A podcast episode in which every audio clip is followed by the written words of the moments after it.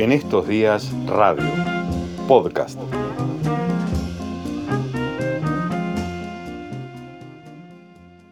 Tengo miedo torero es un tremendo libro de Pedro Lemebel, donde precisamente la cuestión de la manipulación afectiva está latente, porque un hombre que comienza a mantener una relación de amistad con, con una persona trans, con una mujer trans, Em, y que requiere de ella eh, la disposición de su casa para guardar algunos libros y algunas armas, en el contexto de los últimos años de la dictadura de Pinochet, en el contexto de un atentado que cometería el Frente Patriótico Manuel Rodríguez, un intento de asesinato de Pinochet, eh, y que requería de esa casa como cobertura, termina siendo una relación, un vínculo personal donde la, comillas, víctima de, ese, de esa manipulación se enamora del otro protagonista de esta,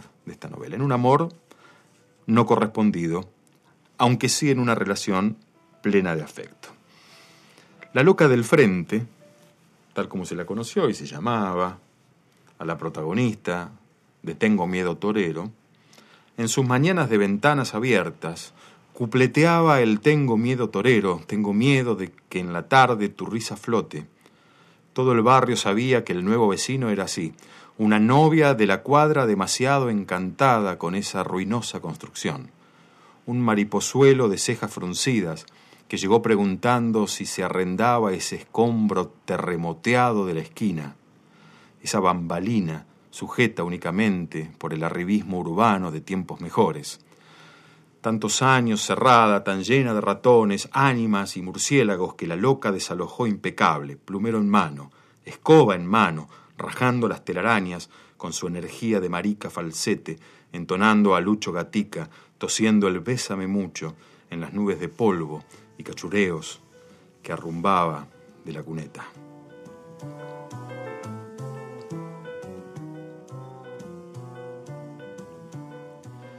Esta casa será pobre, será fea y humilde, porque no tiene los cortinajes y cojines de raso que tiene la tuya. Tampoco nos visitan amigos universitarios para leernos poemas de amor, le decía, sarcástica, la loca del frente a la rana, pero gracias a Dios, todas dormimos tranquilas.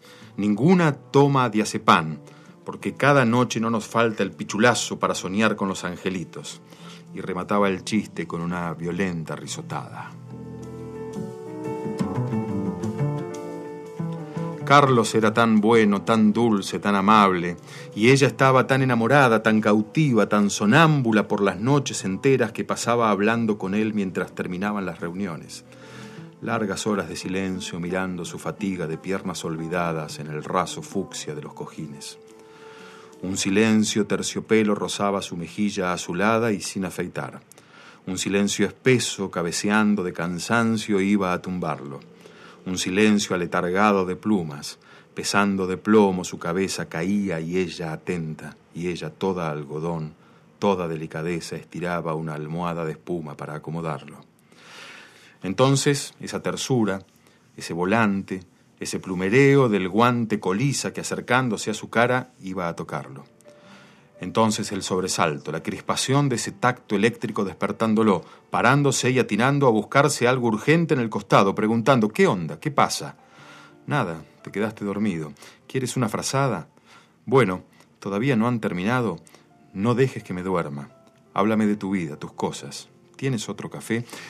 Y en esas charlas y en ese encuentro y en esa utilización de ese espacio, la relación que iba creciendo y finalmente el atentado del Frente Patriótico Manuel Rodríguez, el atentado fallido, algunos custodios muertos, pero no Pinochet. Pinochet no. Y entonces la persecución, las racias, la tortura, la cárcel. Y entonces el exilio. Y Carlos, que se lleva a la loca del frente a Valparaíso y frente a la playa, le dice, ¿te irías conmigo a Cuba?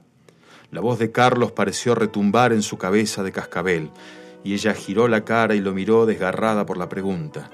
El silencio que esperaba la respuesta fue tan grande que no necesitaron tocarse para sentir el minuto de la noche abrazándolos en esa ilusoria eternidad. Toda la vida te voy a agradecer esa pregunta. Es como si me estuvieras pidiendo la mano. Ella rió al decir esto y enseguida agregó con demacrada seriedad, no juegues conmigo, niño. Mira que me lo puedo tomar en serio. Es muy serio. Yo parto mañana y todavía puedo conseguirte un pasaje para Cuba. ¿Y qué dirían tus compañeros de partido? ¿Lo entenderían como parte del plan de salvataje? Todos los que participaron en esto están saliendo del país. Tu generosidad me conmueve, amor, y quisiera ver el mundo con esa inocencia tuya que me estira los brazos. Pero a mis años no puedo salir huyendo como una vieja loca detrás de un sueño. Lo que nos hizo encontrarnos fueron dos historias que apenas se dieron la mano en medio de los acontecimientos. Y lo que aquí no pasó no va a ocurrir en ninguna parte del mundo. Me enamoré de ti como una perra y tú solamente te dejaste querer. ¿Qué podría ocurrir en Cuba que me ofrezca la esperanza de tu amor? Tu silencio ya me dice adiós, como dice la canción. Tu silencio es una cruel verdad, pero también es una sincera respuesta. No me digas nada porque está todo claro. ¿Te fijas, cariño, que a mí también me falló el atentado?